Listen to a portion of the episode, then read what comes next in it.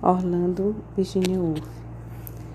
Um poeta é o Atlântico e o leão reunidos. Enquanto um nos afoga, o outro nos devora.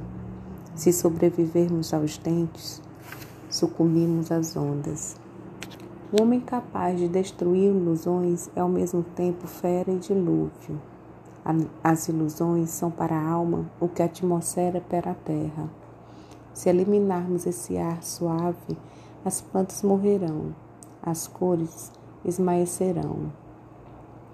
A terra sobre a qual caminhamos é borralho ressecado. É marga sobre a qual caminhamos e pedras escaldantes queimam nossos pés.